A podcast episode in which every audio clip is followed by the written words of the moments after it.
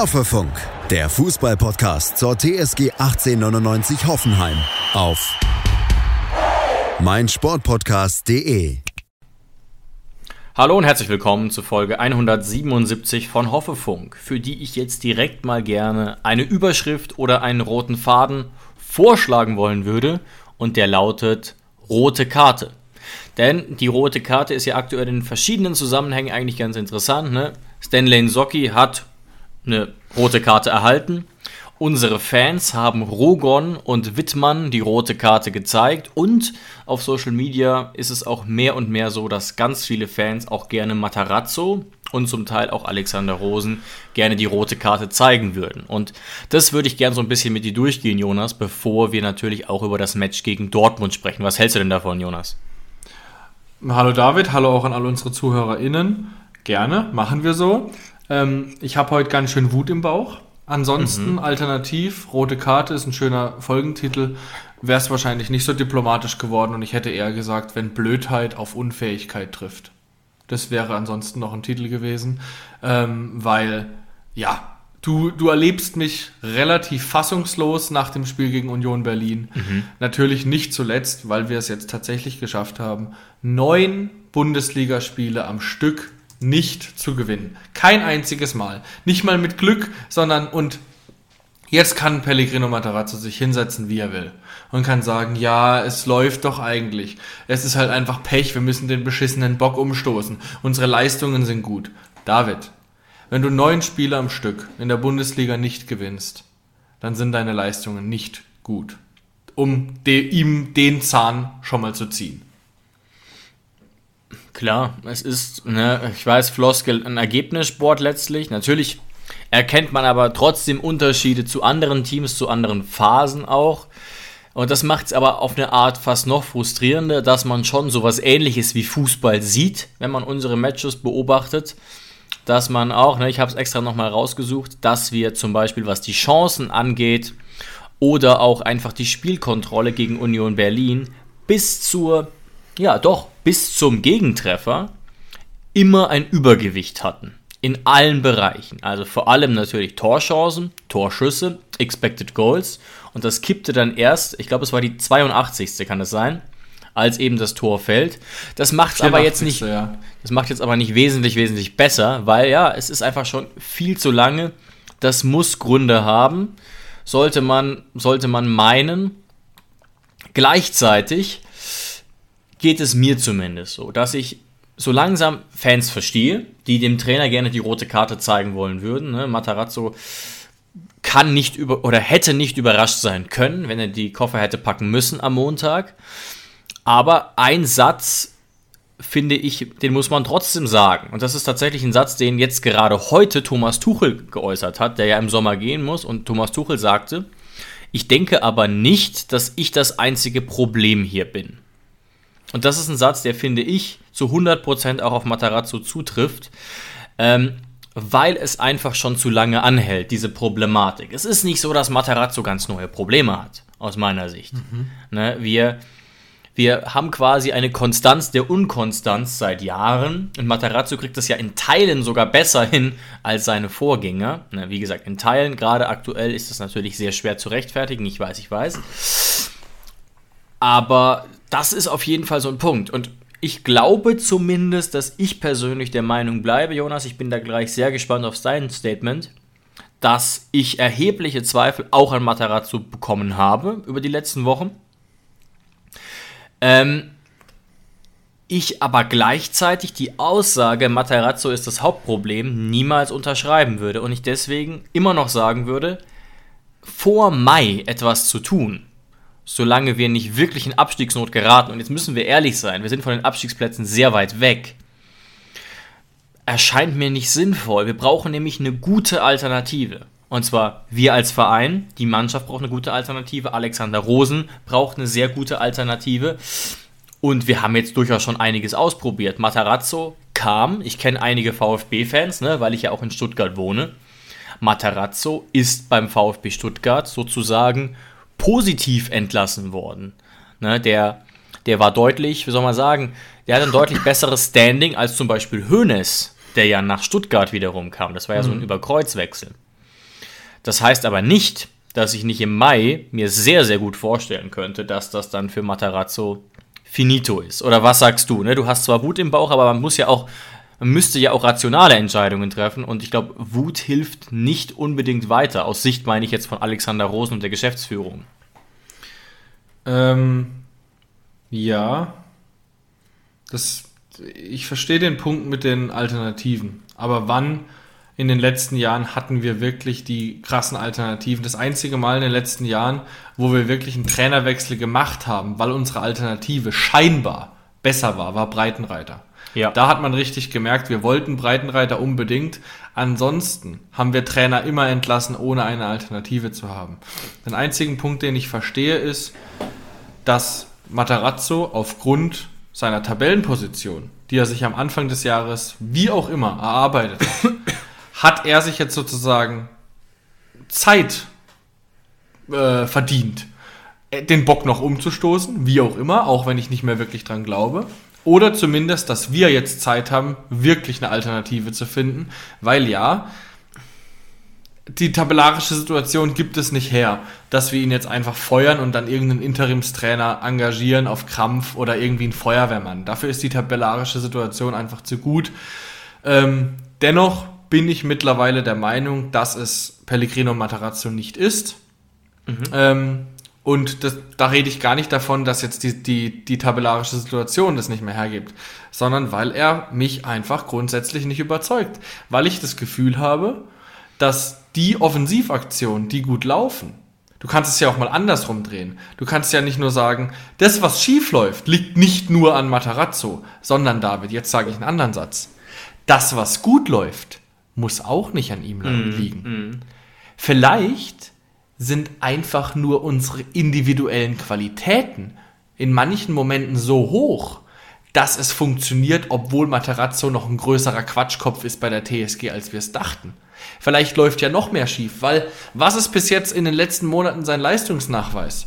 Außer dass er zufälligerweise Maxi Bayer zu einem Super Bundesligaspieler gemacht hat. Auch wenn ich nicht wirklich das ihm anstecken würde. Äh, er wir spielen seit fünf Spieltagen mit einer unterschiedlichen Formation. Wir sind auf der Suche nach, also nach der Ära von Kevin Vogt, was wir überhaupt tun. Was ist das? Wir haben jetzt schon wieder mit einer neuen Formation gespielt. Mit Grillitsch in einer Viererkette als Innenverteidiger. Was zur Hölle? Also, ich, ja, ich werde einfach nicht schlau aus den Ideen von Pellegrino Matarazzo. Äh, bin mittlerweile auch dabei zu sagen, ich wäre 0,0 überrascht und würde Matarazzo auch nicht mehr verteidigen, wenn er gefeuert wird. Und das dauert bei mir normalerweise sehr, sehr lange. Ja, okay. Aber jetzt äh, spielen wir es doch einfach mal kurz durch. Du hättest das Sagen oder wir hätten das Sagen. Wie würdest du jetzt entscheiden? Für mich klingt das so, als würdest du dich jetzt auf die Suche nach einem Nachfolger für Mai machen, ihn aber jetzt nicht entlassen. Oder sag doch mal, spielt ja keine Rolle, weil wir haben ja nicht die Macht, irgendwas zu tun. Aber was wäre jetzt so deine, deine Vorgehensweise an der Stelle von Rosen, Schwegler und der Geschäftsführung? Ich sag das ehrlich, wenn wir, wenn ich sehen würde, dass wir einen halbwegs fähigen Mann hinter Matarazzo haben, sei es in der U23, sei es in der A-Jugend, wo auch immer, so, so, ähm, ja, wie damals äh, Kaltenbach-Rapp, diese Kombination, die es Was mal kurz gemacht eigentlich? hat. Wenn wir so eine Kombination irgendwie hätten in unseren eigenen Reihen, denen man eine Chance geben könnte, dann würde ich es jetzt tun. Weil mhm. es kann nicht schlimmer werden. Wir haben seit neun Spielen nicht gewonnen. Wir spielen unentschieden gegen erbärmliche Bundesligisten. Und ansonsten verlieren wir. Also es kann nicht schlimmer kommen. Unsere Aufstellungen sind vogelwild. Wir verlieren unseren besten Innenverteidiger der letzten Jahre. Ohne Grund. Der übrigens der bestbenotetste Spieler bei Union Berlin war. Äh, mhm. Mhm. Das, ist, das ist Galgenhumor, David. Das ist absoluter Galgenhumor. Union Berlin spielt gegen uns und wir sagen ja, wir haben ja so eine geile Offensive, spielt gegen uns zu null mit Kevin Vogt als zentraler Innenverteidiger. Ich komme nicht mehr aus dem Lachen raus. Und was ist unsere Musterlösung? Einen sehr talentierten, in Socki körperlich talentierten. Weil im Kopf hat er jetzt für mich endgültig bewiesen, dass da wirklich gar nichts drin ist. Also was ist denn das? ich, ich kann es einfach nicht nachvollziehen. Sogar der, Komment, sogar der Kommentator beim ZDF hat gesagt, Olli Baumann ist überrascht über die Dummheit seines Kollegen. Und anders kannst du es nicht in Worte fassen. Für mich ist das Thema durch. In Socki kann der beste, den, den besten Körper der Welt haben. Er wird mit seinem Kopf am Bundesliga-Fußball immer wieder scheitern. Es ist einfach unfassbar. Und er sabotiert eine gesamte Mannschaft mit seinen Aktionen. Mhm. Ja, damit hast du jetzt quasi auch eine Frage beantwortet, die uns von äh, Stefan Ward auf Instagram gestellt wurde, äh, der auch nicht fassen konnte, was äh, Nsocki sich da eigentlich äh, geleistet hat. Was das Spiel sicherlich beeinflusst hat, denn ich fand uns jetzt persönlich in der ersten Halbzeit schon deutlich stärker. Und man muss eigentlich alleine nur an diese Riesenchance ganz am Anfang oder sogar Doppelchance ganz am Anfang von Ilas Bebu denken, um sich dann zu fragen, wie kann es sein, dass man bei diesem Spiel kein Tor schießt und dann kommt es natürlich noch on top. Also ich habe es mir tatsächlich vorhin auch schon gedacht, Jonas, als ich mich ein paar Minuten vorbereitet habe. Ich könnte mir vorstellen, und ich will es nicht beschreien, aber ich könnte mir vorstellen, dass das jetzt das Ende von Socki bei der TSG war. Sozusagen seine letzte Chance und jetzt andere eine Chance erhalten. Jetzt ist natürlich das Problem auch wieder, ne, dass die, der Kader gar nicht mehr so breit aufgestellt ist auf der Position, aber ich, ich fände es jetzt schon überraschend, in Socki ähm, in den nächsten Spielen da von Anfang an zu sehen. Denn beispielsweise Brooks saß ja 90 Minuten draußen, der natürlich andere Schwachstellen hat, klar. Aber ja, ich war, ich war auch fassungslos und ähm, dann hatten wir ja letztlich sogar noch Glück, ne, wegen der anderen roten Karte. Aber da, da müssen wir äh, vielleicht gleich nochmal drauf eingehen und jetzt mal kurz beim ursprünglichen Thema bleiben. Beim Matarazzo, der TSG und ja, der gegebenenfalls baldigen Entlassung. Jonas, aber du hast ja einen Punkt gesagt und hast vielleicht gar nicht auf dem Schirm, dass wir ja in der U23 einen offenbar sehr, sehr fähigen Trainer haben, der in der Regionalliga Südwest auf Platz 2 steht mit der TSG. Vincent Wagner, Vincent Wagner ist äh, 37, hat auch die UEFA A-Lizenz, also könnte nach meinem Wissen sofort auch ein Champions League-Team trainieren, einfach nur was die Trainerlizenz angeht. Und hat auch schon die eine oder andere Station hinter sich. Jetzt keine großen Stationen, versteht sich klar. Aber nichtsdestotrotz wäre da jemand, der womöglich als Talent gilt. Ähm, Weiß ich jetzt aber auch nicht, ob das für ihn eine sehr, sehr dankbare Situation wäre. Andererseits ist es jetzt, ich hoffe, ich muss das nicht korrigieren. Einfach mal Stand heute, nach 22 Spielen, ist die Situation ja noch relativ, relativ entspannt. Mit 11 Punkten Puffer auf Platz 16. Ähm, aber ist das jetzt wirklich die Situation, um da einem mutmaßlich sehr talentierten Wagner ähm, diese, diese Aufgabe aufzubürden? weil es ja vielleicht auch einfach am Team liegt. Und du redest natürlich jetzt wieder über Kevin Vogt, das verstehe ich auch, ich denke da auch häufiger drüber nach, aber das kann man Materazzo nicht anlasten. Materazzo hat da nichts zu sagen. Materazzo ja, kann, du, du kann auf den Tisch anlasten. hauen und sagen, ich, ich will Kevin behalten und dann treffen am Ende Rosen, Schwegler und die Geschäftsführung die Entscheidung. Du kannst ihm aber anlasten, wie du ihn ersetzt. Aber also da muss ich jetzt sagen, wie gesagt, ich bin auch frustriert, sehr frustriert, aber mir fällt keinerlei bessere Lösung ein. Guck mal auf die Bank. Hätte wirklich, wäre Brooks da die Lösung gewesen in der Viererkette. Wer hätte denn dann links gespielt? Mir aber ich weiß, was egal. du meinst. Aber also, Brooks hätte diese Situation nicht begangen. Okay, ja, da, da, da, da magst du recht haben, das stimmt. Und wo ich dir auch schon auch zustimme, ist, ich würde die, die Aufstellungen zum Teil auch als Vogelwild bezeichnen, also in dem Sinne, dass ich wenig Kontinuität, Konstanz sehe. Wobei man das auch wieder begründen kann aus dem ungeplanten Verkauf von Vogt, den Matarazzo nicht entschieden hat. Und wir wissen im Prinzip auch, dass Matarazzo ihn behalten wollte, denn er hat ihn immer, immer, immer aufgestellt. Immer. Schatz, ich bin neu verliebt. Was? drüben. Das ist er. Aber das ist ein Auto. Ja, eben. Mit ihm habe ich alles richtig gemacht. Wunschauto einfach kaufen, verkaufen oder leasen. Bei Autoscout24. Alles richtig gemacht. In rund 40 Folgen habt ihr mich jetzt schon sagen hören, I want to tell you about the Beatles. Ich habe euch die Geschichten zu ihren Alben und ihren Songs erzählt, euch ihre wichtigsten Wegbegleiter und Vertraute vorgestellt und natürlich die Orte, die für die Bandgeschichte eine wichtige Rolle spielten.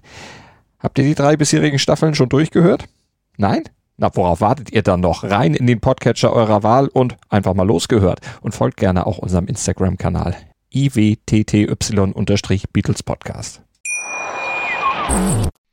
Wobei man das auch wieder begründen kann aus dem ungeplanten Verkauf von Vogt, den Matarazzo nicht entschieden hat. Und wir wissen im Prinzip auch, dass Matarazzo ihn behalten wollte, denn er hat ihn immer, immer, immer aufgestellt. Immer. Ja, ich weiß, ich weiß. Das ist Äh, einfach. Dennoch, dennoch ist er weg, aber das rechtfertigt nicht diese Aufstellungen. Also, Ja, ja, jetzt, sind, hat, zwei, sind zwei Paar Schuhe, klar. jetzt hat zum Beispiel wieder Bebu gespielt gegen Union Berlin. Da wundere ich Äh, mich auch, da, da stimme ich mit dir 100% überein. Ich verstehe es nicht. Und Bayer wurde deswegen so ein bisschen auf den Flügel gezogen, was überhaupt keinen Sinn macht. Weil Bayer der überhaupt der Einzige ist, der halbwegs Tore schießt da vorne. Oder der mal einen Ball festmacht und an einem vorbeiläuft. Und Kramaric dann auch in die vorderste Reihe. Dann auch dieses krampfhafte Festhalten an Tuhumchu. Also ich verstehe nicht hundertprozentig, was seine Mission ist. Auch Jurasek bekommt nur Kurzeinsätze. Äh, Sko jetzt wieder nicht drin und kam erst zur Halbzeit. Also dann, dann dieser Wechsel, Prömel muss raus, wir haben eh schon drei Stürmer auf dem Platz und Weghorst kommt dafür rein. Also es, es, es ergibt für mich irgendwie keinen Sinn. Und das, das Unfaire am Leben ist halt, gerade als Trainer, wenn deine Sachen keinen Sinn ergeben auf den ersten Blick und sie funktionieren, dann bist du genial. Wenn dir deine Sachen aber keinen Sinn ergeben und sie funktionieren nicht, dann bist du halt der Trottel. Und momentan ist er halt leider Gottes der Trottel. Ja, das ist schon so, klar. Wenn er in den Formationen Aufstellungen etwas mehr Kontinuität an den Tag gelegt hätte, wäre er deutlich weniger angreifbar. Von Seiten der Geschäftsführung oder auch, aber auch von uns. Ne? Weil so kann man theoretisch immer noch das Argument anführen, die Abläufe sind überhaupt nicht klar. Jedes Mal neue Spieler, neue Positionen, neue Systeme. Klar entsteht Chaos. Andererseits ist wirklich so viel Chaos entstanden. Ich weiß es gar nicht. Der Auftritt war ja sogar weitestgehend erwachsen. Ne? Über den Socki natürlich brauchen wir nicht reden. Sein Auftreten war das eines, eines heißblütigen und, und unreifen D-Jugendspielers eigentlich. Ne? Aber ansonsten, ne, klar, wieder kein Offensivfeuerwerk. Wir haben auch nicht jetzt komplett äh, Union Berlin nicht zu Chancen kommen lassen, aber andererseits, ja, bis zur 80. war da mit Union Berlin echt nichts los. Und dann kommt ja dieses Aronson-Tor eigentlich schon aus dem Nix. Okay. Damit will ich nichts verteidigen. Der Unterschied Aber- ist, dass der Matchplan, der Matchplan von Union Berlin 1 zu 1 aufging. Die haben jetzt vier Ja. Spiele in 2024 1 zu 0 gewonnen. Genau so, wie sie uns geschlagen haben, wollten sie das. Das hätte der Trainer Bielica genauso vorher unterschrieben, dass sie das Spiel so gewinnen wollen. Sein Matchplan ist aufgegangen. Du kannst natürlich drüber streiten, ob du so gewinnen willst, aber Union will es momentan. Wo ist der Matchplan von Matarazzo? Was ist der Matchplan? Ja, er hat zumindest nicht, nicht, nicht hundertprozentig äh, gegriffen. Gleichzeitig, und das ist auch wieder sehr müßig zu diskutieren, wenn der die Chance hier, ich glaube in der dritten Minute war es schon, oder? Wenn die reingeht, und die muss eigentlich reingehen, haben wir ein ganz anderes Spiel und, und Ja, aber warum geht sie nicht rein? Weil da ein Bebu steht. Und warum steht da ein Bebu? Das weiß ich auch Ja, nicht. ja, ja, Und schon klar. Der zweite Abschluss von Bebu, Bebu hat einfach momentan Scheiße am Fuß. Und Bebu, äh, der ist doch selber überrascht gewesen in den letzten zwei Wochen, dass der auf einmal wieder spielt. Das ist doch, es ist nicht, eigentlich nicht zu rechtfertigen, dass der auf einmal wieder drin war. gut, im Unsere Dezember hatte Offensiv- er eine gute Phase mal, ne? Aber klar, jetzt aber im unsere- neuen Jahr. Ja, das eine Tor da gegen Bochum, das war ja alles schön und gut. Aber unser, unsere Offensivmaschinerie besteht aus Kramaric im Mittelfeld und vorne Bayer Weghorst und Kadajabek und Sko meistens auf den Flügeln. Das hat funktioniert. Unsere Schwäche war die Defensive. Und jetzt entwickeln wir uns dahin, dass manchmal unsere Schwäche die Offensive ist und manchmal die Defensive. Also grundsätzlich, wir haben uns sogar zurückentwickelt. Wir haben nicht unsere Schwäche versucht auszubessern, sondern wir haben unsere Stärke manchmal sogar auch noch in unsere Schwäche umgewandelt. Hm, verstehe ich nicht. Und verlieren tust du am Ende trotzdem. Ja, ja, klar. Ne? Das, das Defensivkonstrukt wirkte insgesamt einigermaßen stabil, aber dann haben wir natürlich ne, so eine Situation mit, der, mit, der, mit dem Platzverweis, dann natürlich viel mehr Raum, ein ganz anderes Spiel und dann am Ende dieser, dieser Treffer, der natürlich auch nicht gut verteidigt war. Ne? Also Klar, das ist Das war ein Fehlpass. ein das war ein Einzelfall, Fehlpass von Grillitsch und dann sind wir hinten drin auch einfach zu langsam gewesen. Also mit einem Grillitsch in der Viererkette als IV, sorry. Er hat einfach das Tempo nicht. Da braucht er sich auch gar nicht für entschuldigen. Er ist ein Sechser. Wenn das jetzt unsere geniale Lösung ist, Kevin Vogt zu ersetzen, dann Prost Mahlzeit. Ja, es ist aber letztlich auch einfach ein katastrophaler Fehlpass. Ne? Also, das siehst du ja im Ansatz, dass da die Schnittstelle für den Pass überhaupt nicht da war. Dann prallt er unglücklich zurück, aber dann sind wir auch wahnsinnig langsam im Kopf irgendwie. Ne? Einerseits hätte da Pavel noch aggressiver draufgehen können, aber vor allem dann auch Stach weiß offenbar überhaupt nicht, wie man den Weg zum Tor abschirmt. Vielleicht bin ich da jetzt auch zu hart, weil es die 82. war oder so, aber der muss ja den Weg nach innen zumachen, macht er aber gar nicht. Da kann dann der Berliner direkt reinziehen. Ich habe gerade den Namen gar nicht mehr auf dem Schirm, ist ja aber auch scheißegal. Kann direkt reinziehen, um sich in die optimale Passposition zu bringen. Und da waren auch noch Möglichkeiten, diesen katastrophalen Pass zu verhindern.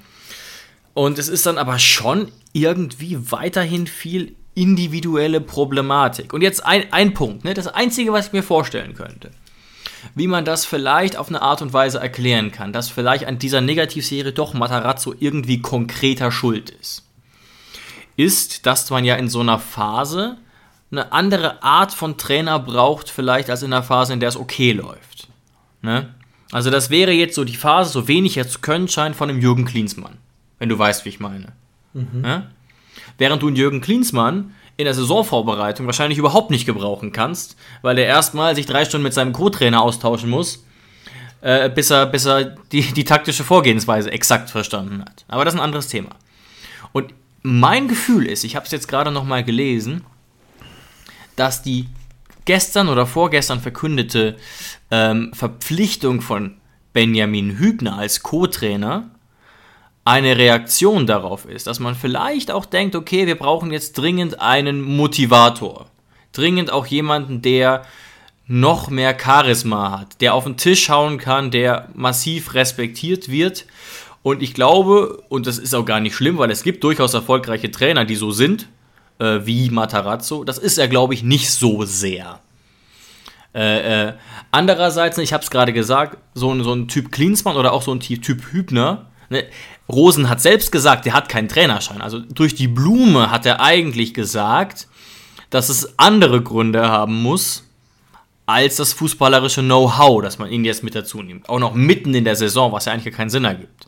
Der hat jetzt ein bisschen Trainee gemacht bei der U19, dann ein paar Wochen noch Trainee in der ersten Mannschaft und zack, seit dieser Woche ist er im Trainerstuff. Und das finden, glaube ich, alle Fans gut. Das finde ich auch gut. Das wirst du auch gut finden.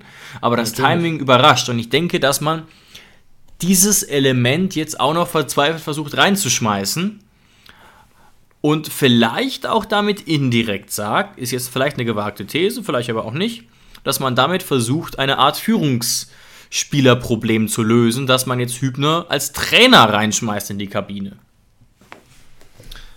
Ja, aber das zeigt doch einfach nur, dass Pellegrino Matarazzo ein Theoretiker ist. Und es zeigen auch seine Aufstellungen. Ja, darauf will ich ja so ein bisschen gerade hinaus. Ja, das sage ich ja gerade Indem so. du jedes indirekt. Mal bei jedem Gegner, egal ob du die überlegene Mannschaft sein solltest, deine Formation änderst und andere Spieler reinhaust und sie überall positionierst, zeigt doch, dass du dir daheim zwar viele Gedanken machst, dass du in der Theorie auch viel Ahnung von Fußball hast, dass du aber die Leute einfach nur in der Theorie dahin stellst, wo es in der Theorie passen könnte. Ja, ein Socki ist einigermaßen schnell und ein guter Verteidiger und kopfballstark. Der, der soll, für einen IV ist er echt schnell, der sollte auch als LV funktionieren. So. Oder, ja, wir brauchen vorne Tempo, weil die IVs von Union Berlin und von äh, Köln langsam sind. Wen machen wir da rein? Bebu. Aber was du nicht, was du vergisst bei dieser ganzen Theorie ist, dass die Spieler nicht aufeinander abgestimmt sind. Da gibt es Trainer, die bauen ein Team zusammen aus Charakteren. Es ist scheißegal, was für Kompetenzen die Spieler manchmal haben. Klar, die sollen sich schon irgendwie ergänzen, aber Charaktere sind wichtig. Und ein Insocki, verstehe mich bitte nicht falsch, der bringt charaktertechnisch einer Mannschaft überhaupt nichts. Der ist ruhig, der hat ja, der, der, der hat, bei dem hat man nicht das Gefühl, als würde er genau verstehen, was er fußballerisch, taktisch äh, da gerade vormacht. Der spielt einfach Fußball. Der rennt den Ball hinterher und verteidigt. Äh, und ja, Und wenn, wenn ein Ball rumliegt, dann, ist, dann sieht es ganz gut aus, weil er auch ein gu- gutes Füßchen hat. Aber so, du brauchst auch Leute, die das Spiel verstehen, die das Spiel an sich reißen. Was weiß ich, äh, das ist ja auch der Grund, warum jetzt Toni Groß wieder Nationalmannschaft spielt, obwohl der 22 km/h rennt. Weil er Fußball versteht, weil er weiß, wo, wo die anderen Leute zu laufen haben. Und wir haben momentan ganz, ganz viele Leute, die einfach nur blind dem Ball hinterherrennen. So ein Beispiel ist natürlich auch Kabak. Ja, und, und ein großes Problem ist jetzt halt auch noch, dass durch den Ausfall wochenlang durch Grisha Prömel die Situation jetzt nicht gerade besser wird. Also ich sehe wirklich, ich will jetzt nicht sagen, ich sehe schwarz für Sonntag und für die Zukunft, für die nächsten Wochen, aber ich sehe zumindest sehr dunkelgrau. Ja, das, das kann man sicherlich verstehen. Auch wenn ja dann am 3.3. mit Bremen ein mutmaßlich gar nicht so undankbarer Gegner kommt. Aber klar, es, es, es ist ja trotzdem so. Nur weil ich jetzt sage, dass es nicht die größte aller Katastrophen ist aktuell, ist es ja trotzdem Mist. Und ich glaube, niemand fühlt sich aktuell gut.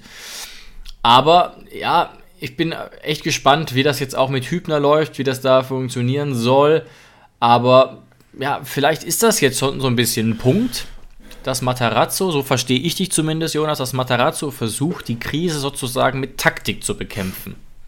Die Frage ist aber, ist das überhaupt richtig? Ne? In der Krise quasi taktisch entgegenzuwirken, quasi, um, indem du mehr Taktik reinbringst.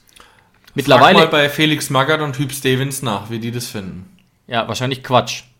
Wobei, ne, das sind natürlich auch Typen von vor vorgestern. Andererseits, Jonas, es gibt ja mittlerweile ganz viele Dokus, wo du auch in die Kabine Einblick hast und ich denke auch, dass es einigermaßen authentisch ist, weil die ja irgendwann auch vergessen, dass sie gefilmt werden, weil die Kameras immer dabei sind. Und mir ist jetzt wirklich schon bei vielen, bei erstaunlich vielen Trainern aufgefallen, wie wenig es um Taktik geht. Ich weiß natürlich nicht, wie es bei uns in der Kabine letztlich genau ist. Aber das aktuellste Beispiel ist ja die We- Welcome to Wrexham Doku. Klar, die spielen fünfte Liga oder spielten fünfte Liga, wie auch immer. Aber deren Trainer ist ja Phil Parkinson und der hat Erfahrung in der zweiten Liga, also ein absoluter Profitrainer. Ne? Hat Sunderland trainiert, Bradford, Hull City, Bolton Wanderers und so weiter. Und ich habe jetzt schon wirklich viele, viele Kabinenansprachen von ihm da wurden zusammengeschnitten und kamen rein. Da ging es ja nicht um Taktik. Stopp, da tust du jetzt aber den Ich weiß, was du meinst. Unrecht. Ich weiß, was du meinst. Das, das passiert die ganze Woche. Die haben manchmal vormittags einem meinst. Dienstag drei Stunden Sitzung, wo sie in diesem kleinen Kinoraum sitzen und die ganze Zeit dem Trainer zuhören, wie er irgendwelche Ich weiß, kam, PowerPoints von kam in der Wrexham-Doku auch vor. Und da war ich überrascht, bei, ich glaube, Phil Parkinson heißt er, wie simpel die Botschaften waren. Wie super simpel das war. Na, da lief ein Video ab, ja. Da waren auch Stichpunkte, da waren Slides, alles dabei, wie man es kennt. Aber es war erschreckend simpel. Ich dachte so, okay, das ist der Matchplan. Und er hat aber funktioniert. Ne? Klar, auch anderer Kader, krass, aber klar, die, meine These war ja nur, dass es so sein könnte, dass Matarazzo mit übertriebenen taktischen Überlegungen versucht, die Krise zu bekämpfen und vielleicht auch den Verlust von Kevin zu kompensieren. Aber sicherlich, und da müsste ich auch dabei bleiben, sind Teile des Problems bestimmt auch hausgemacht. Ne? Also, wie gesagt, Kevin Vogts Abgang kann man nicht Matarazzo anlassen. Auch die Tatsache, dass ein Attila Scholloy nicht funktioniert, kann man nicht Matarazzo anlassen. Es läuft ganz, ganz selten so, dass ein Trainer sagt, ich will den Spieler bei einem Verein wie Hoffenheim und dann kommt genau der Spieler. Ähm, sondern dass es dann heißt, okay, was für ein Spielertyp brauchst du? Ne? In Hoffenheim, du bist ja nicht, du bist ja in Hoffenheim kein Bayern-Trainer ne, mit unfassbaren finanziellen Möglichkeiten. Aber jetzt funktionieren tatsächlich einige nicht. Und damit habe ich gerade versucht, eben auch so ein bisschen auf Rogon überzuleiten. Denn Attila Scholloy, Stanley Socki sind ja Rogon-Spieler und das nur, sind nur zwei von einigen. Und da habt ja unsere Fankurve jetzt doch ein Statement gesetzt. Persönlich finde ich es erstmal echt gut, ein Statement zu setzen. Sicherlich auch ähm, nachvollziehbar, wenn man die TSG über die letzten Jahre beobachtet hat.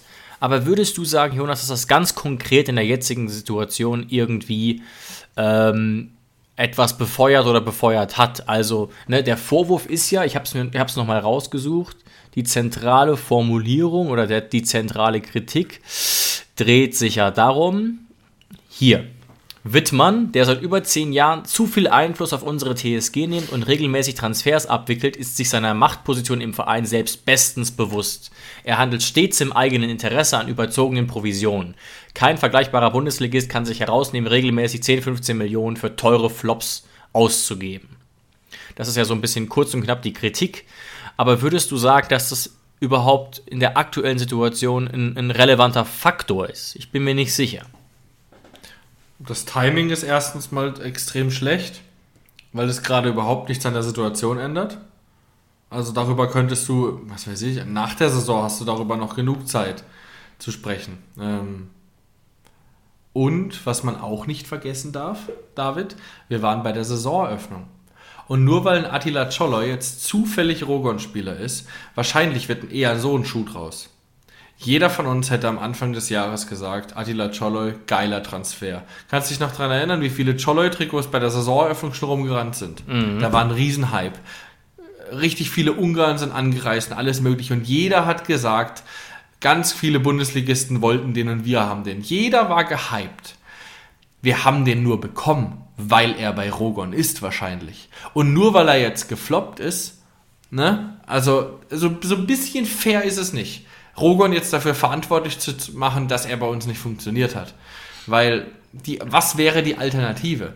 Wenn du unabhängig von Kontakten suchst, wird es, glaube ich, in der Fußballwelt, und da muss man sich mal die Realität vor Augen halten, ganz, ganz schwierig. Weil was ist die große Qualität beispielsweise von so einem Höhnes, Rummenigge, Beckenbauer früher? Das Netzwerk. Mehr nicht. Wenn ein Beckenbauer anruft, dann gehst du halt dran und der kennt einfach ganz, ganz viele Leute, mit denen er schon Bier getrunken hat. Und genau so funktionieren einfach Beratergespräche. Und als kleiner Verein, als kleiner Bundesligist brauchst du eben auch ein Netzwerk. Und ich würde, bin auch immer der Erste, der sagt, ich will das kritisch sehen, wenn man Spieler holt, die, die wir nicht brauchen. Ähm, oder keine Ahnung, es gibt irgendwelche Provisionen, die man nicht rechtfertigen kann. Kritik gerne. Aber auch bei Stanley Nsocki war es damals so dass jeder den Transfer verstanden hat. Das war ein begabter junger Mann aus Brügge, äh, junger Franzose, jeder hat gesagt, das ist ein Transfer, der Sinn ergibt. Und jetzt im Rückblick zu sagen, Rogon, böse, böse, böse, ist nicht ganz fair. Ja, also ne, wir finden diese scheinbare Abhängigkeit oder Einseitigkeit natürlich auch in gewisser Weise problematisch. Das haben wir an anderer Stelle auch schon thematisiert. Aber das ist ja das Ding man hat zu keinem Zeitpunkt so richtig das Gefühl, okay, Spieler X, der bei Rogon ist, kommt jetzt zu total überteuerten Preisen. Das war damals alles, ja, völlig nachvollziehbar ist vielleicht zu viel gesagt, relativ nachvollziehbar, wenn man sich so wie die jungen Leute sagen, die Stats anguckt, die bisherige Leistung, das Alter, die, die spielerischen, fußballerischen Voraussetzungen, das, was sie schon gemacht haben. Äh, Nsocki und äh, Scholloy sind beides Champions League erfahrene Spieler. Das muss man, muss man sich mal klar machen. Ne? Mhm. Ja, das heißt ja trotzdem, ich habe es ja heute selbst gesagt, mein Gefühl ist, dass das Nsockis letzte große Chance war jetzt. Glaube ich nicht. Ist nur mein Gefühl. Vielleicht stimmt es nicht. Ich würde mir wünschen, wird Matarazzo nicht machen. Kann sein. Dass, dass, ihm vielleicht auch die Alternativen fehlen, sicherlich, ne? Auch das ein Problem. Brooks ist auch in gewisser Weise sehr, sehr limitiert. Ne, und unser Kader ist natürlich jetzt auch nicht ganz so breit. Ein Jurasek scheint, scheint noch nicht da zu sein, wo er sein soll. Aber wie auch immer, man muss da auch immer so ein bisschen die verschiedenen Perspektiven einnehmen. Ne? Und die eine Perspektive ist halt die vom letzten Sommer, in der die TSG-Fangruppierung und auch viele unabhängige Experten, ähm, der Kicker, die Sportbild, wer auch immer, diesen Transfer von Scholloy auch in dieser Höhe absolut nachvollziehbar und sogar fast so ein bisschen ein, ein Coup, als, als Coup bezeichnet haben. Dass so ja. jemand ausgerechnet zur kleinen TSG geht. Ich bin halt immer ein Freund davon, Schwierig. wenn man sich, wenn man sich, wenn es um Prinzipien geht, und bei Rogon geht es ja scheinbar um Prinzipien, ja. dass man sich dann beschwert, wenn es passiert. Und nicht erst dann beschwert, wenn es schiefgelaufen ist. Und ne, ich finde auch, ne, aber das ist ja auch nachvollziehbar, dass Rosen da vielleicht ein bisschen zu sehr sich eben vor Rogon stellt, aber ihm bleibt wahrscheinlich auch keine andere Wahl. Allerdings, was man einfach nicht vergessen darf, ist, dass es ganz, ganz schwer wäre, aktuell zu belegen, dass Rogon uns mehr geschadet als geholfen hat. Wahrscheinlich hält sich die Waage, denn wir haben immer noch Rütter, Firmino und Joel Linton zu ja, fast schon Mondpreisen verkauft. Ja, es hält sich nicht die Waage. Am Ende vom Tag werden wir dadurch auch mehr Vorteile gehabt haben. Das ist ja immer das, das, äh, das Problem an der Sache. Aber ich kann die Kritik, bevor jetzt alle wieder sagen, oh, die Kritik war doch richtig, ja, ich kann die Kritik nachvollziehen. Ich finde sie nur von der, ähm, ein bisschen vom Zeitpunkt komisch gewählt. Aber ja, daran ist jetzt nichts mehr zu ändern. Die Situation ist jetzt, wie sie ist. Lass uns noch ganz kurz, David, fünf Minuten in die Zukunft blicken. Ja, Unsere gerne. Personalsituation ist beschissen. Es fallen ganz, ganz viele Leute aus. Hast du Ähm, gerade einen Überblick vorliegen? Ich habe es mir eben angeguckt, aber schon wieder halb vergessen. Es war Wahnsinn. Also wer, wer, wer Ah, Interesse hat in der Tiefe, guckt sich bitte nochmal die ersten zwei Minuten der PK an vor dem Spiel gegen Dortmund. Ich habe schon sagt- Bülter, Bischof, Akbo und Sko fraglich, Prömel fällt aus und die Conte Langzeitverletzten. Conte Ns- auch, ja. Ein Socki gesperrt, Conte krank. Genau. Also, das heißt auf gut Deutsch, wir haben vermutlich, es sei denn, es reicht fürs Go, das Startelfdebüt von Jurasek. Aufgrund mangels, also al- mangels Alternativen. Ja, immerhin Go, Bülter und Nsocki, dann wird wahrscheinlich Jurasek reingeschmissen. Oder er hat noch eine brillante Idee und macht, keine Ahnung, Bebu als linker Außenverteidiger. Ich bin mittlerweile auf alles gefasst. Ja, also ich weiß nicht. Ich, mir, mir fällt zu diesem Dortmund-Spiel ehrlich gesagt gar nichts gar großartig ein, außer dass es natürlich die kleine Chance bietet, dass da jetzt wirklich gar niemand was erwartet und dass jetzt gar kein so echter Druck bei der Mannschaft liegen kann, trotz der beschissenen Situation. Die Spieler sind sich dessen ja auch bewusst. Die Spieler reagieren zum Teil auch gereizt nach den Spielen, was erstmal aus meiner Sicht sogar ein gutes Zeichen ist in gewisser Weise, weil das zeigt, dass sie angepisst sind, dass sie gerne mehr zeigen wollen, dass sie mehr Ergebnisse liefern wollen, aber es aktuell einfach nicht so gut funktioniert. Ähm, und pff, es ist wirklich schon ein bisschen so, dass ja, einfach ein angekratztes Selbstvertrauen sich letztlich auch im Spiel niederschlägt. Und das kann aber natürlich bei einer Mannschaft, die doch eine relativ hohe Qualität hat wie unsere, eigentlich nicht auf Dauer, auf Dauer der Fall sein, auf Dauer passieren. Ich finde eine Sache tatsächlich viel wichtiger, Jonas. Und wenn du dann noch kurz explizit über Dortmund reden willst, gerne. Aber mir persönlich fällt gar nichts ein zu sagen, so richtig, außer dass wir drei Kreuze machen und vielleicht in der Kirche eine Kerze anzünden sollten. Ähm, und das ist, was ich tatsächlich ein bisschen schade finde. Also ich finde den Protest mit dieser roten Karte sinnvoll und gut. Diese Abhängigkeit macht einen etwas komischen Eindruck. Falls es diese Abhängigkeit überhaupt gibt, das wissen wir ja auch nicht alles so ganz genau. Aber was du zum Thema Timing gesagt hast, fand ich gut. Und was ich ganz, ganz frappierend finde, und ich, vielleicht sind da manche Leute bei uns in der Fanbase auch noch ein bisschen lernfähig. Hoffe ich. Oder, oder da muss ich vielleicht auch noch was ein oder andere entwickeln. Sind so Kommentare, die ich jetzt ganz, ganz oft lese. Und zwar auch auf, auf, äh, beim vermeintlich lieben Instagram von wegen, bis Matarazzo weg ist, gehe ich nicht mehr ins Stadion oder ähnliche Sachen. Wo dann quasi jetzt mit, der, mit den schlechten Ergebnissen solche Sachen geschlussfolgert werden. Und das ist eine katastrophale Schlussfolgerung. Erstens als Fußballfan generell, ne? Klar, wenn man, wenn man sagt, okay, ich gehe ins Stadion wegen des Fußballs, nicht wegen des Vereins, meinetwegen. Und wenn man sagt, dass man TSG-Fan ist, ist das eine Haltung, die man sich, sorry, nicht erlauben kann. Es ist nicht so, dass Matarazzo Arbeitsverweigerung betreibt. Es ist nicht so, dass wir gar keinen Fußball spielen. Es ist nicht so, dass wir akut abstiegsbedroht werden. Und selbst dann bräuchte die Mannschaft uns. Also im Prinzip braucht die Mannschaft uns jetzt viel mehr als am Anfang der Saison. Und dann hocken halt 19.000 im Stadion und davon 2.000 Berliner. Und das hat natürlich auch andere Gründe. Aber es liegt eben auch an dieser Denkweise. Und ich weiß, das haben andere Vereine auch.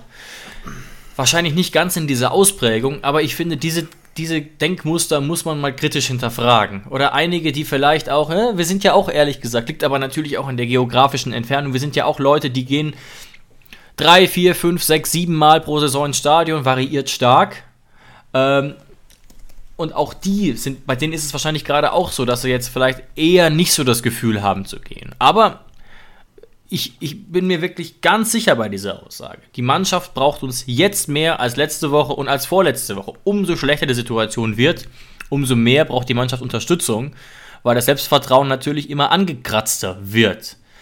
Und da hilft es nicht, wenn da 19.000 Leute in der Arena sitzen und Leute Schlussfolgerungen ziehen wie, oder auch wenn Bebu nochmal spielt, äh, äh, was weiß ich, komme ich nicht mehr, mache ich den Fernseher aus. Fußball ist hochemotional, alles gut, aber wenn man das wirklich durchzieht, dann ist man kein Hoffenheim-Fan, oder bin ich da zu hart? Nee. Und ich finde es auch jetzt schöne Schlussworte, weil, wie du richtig sagst, gegen Dortmund, da machen wir uns jetzt nichts vor. Wenn, da müssen wir anders auftreten, wenn wir da punkten wollen. Ansonsten ähm, ist es auch eigentlich nicht verwerflich, gegen Dortmund den Bock nicht umzustoßen. Dafür hatten wir jetzt genug Chancen vorher. Das ist ein Ja. Bonusspiel. Ähm, aber ja, die Leute, die oftmals dann nicht ins Stadion gehen, werfen dann der Mannschaft oft Charakterlosigkeit vor. Oder dass sie kein Herzblut haben. Lasst uns doch mit gutem Beispiel vorangehen und David, weißt du, wir sind ja auch oft kritisch, wir kotzen uns auch aus. Aber trotzdem würde das nie einen Punkt überschreiten. Stellt euch mal vor, wir würden sagen, aktuell kein Bock, die Mannschaft, wenn, wenn Bebu noch mal spielt oder wenn Matarazzo nicht gefeuert wird, dann machen wir keinen Hoffefunk mehr. Ne? Das, äh, wir machen den Hoffefunk ja auch, weil, und weil wir die Mannschaft lieben, weil wir den Verein lieben, weil wir uns darüber aufregen wollen, weil wir uns darüber freuen wollen. Das macht es doch aus. Erinnert euch immer wieder daran, wie langweilig es wäre, 13 Mal in Folge Meister zu werden, wie beim FC Bayern. Und am Ende äh, ist die größte Sensation, wenn es einmal in 14 Jahren nicht passiert. Also Fußball macht genau das aus. Also wenn ihr von der Mannschaft Charakter erwartet, dann zeigt auch selber Charakter. Und damit mehr habe ich eigentlich für heute nicht mehr zu sagen. Schöne Worte, vielen Dank, Jonas. Ich hoffe, ihr stimmt uns weitestgehend zu. Und wenn nicht, ist es auch okay. Man kann auch unterschiedlicher Meinung sein, gerade eben was Rogon angeht, was die anderen Themen angeht. Ihr könnt uns gerne schreiben. Wir sind der Meinung, ne, dass man sich da kritisch austauschen muss. Das Thema ist schwierig. Aber erstmal vielen Dank euch fürs Einschalten und ah, ein möglichst schönes Fußballwochenende uns allen. Jawohl. Ciao, ciao, macht's gut. Schatz, ich bin neu verliebt. Was?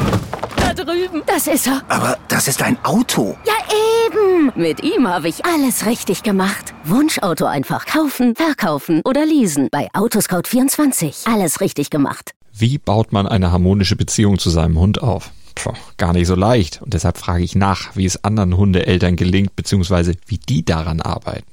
Bei Iswas Dog reden wir dann drüber. Alle 14 Tage neu mit mir, Malte Asmus und unserer Expertin für eine harmonische Mensch-Hund-Beziehung, Melanie Lippisch. Ist was, Dog? Mit Malte Asmus. Überall, wo es Podcasts gibt.